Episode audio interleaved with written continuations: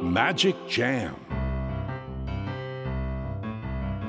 スヌーピー。それはチャールズ・シュルツが1950年から50年もの間描き続けたアメリカの漫画「ピーナッツ」に出てくるオスのビーグル犬。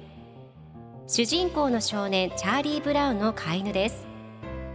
気が弱くて自分に自信が持てないチャーリー・ブラウンをはじめいろんな個性を持つ子どもたちが織りなす人間模様に人生の哲学を感じるのは私だけでしょうか？Peanuts Dictionary. Peanuts Dictionary. Peanuts Dictionary このコーナーではスヌーピーを愛してやまない私高木マーガレットが物語に出てくる英語の名台詞の中から心に響くフレーズをピックアップ。これを聞けばポジティブに頑張れるそんな奥の深い名言を分かりやすく翻訳していきます。それでは今日ピックアップする名言はこちら Time to cringe from another day. Time to cringe from another day.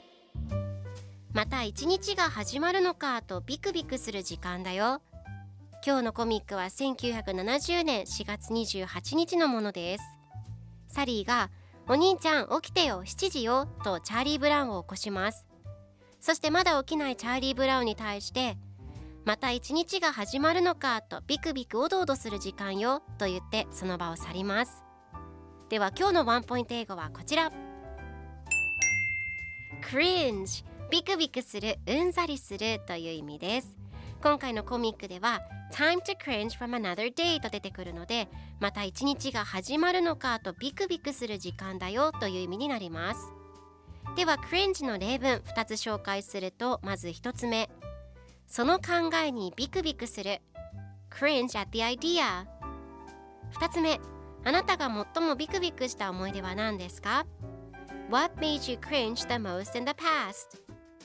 それでは一緒に言ってみましょう Repeat after me Cringe Cringe Cringe Cringe Good job!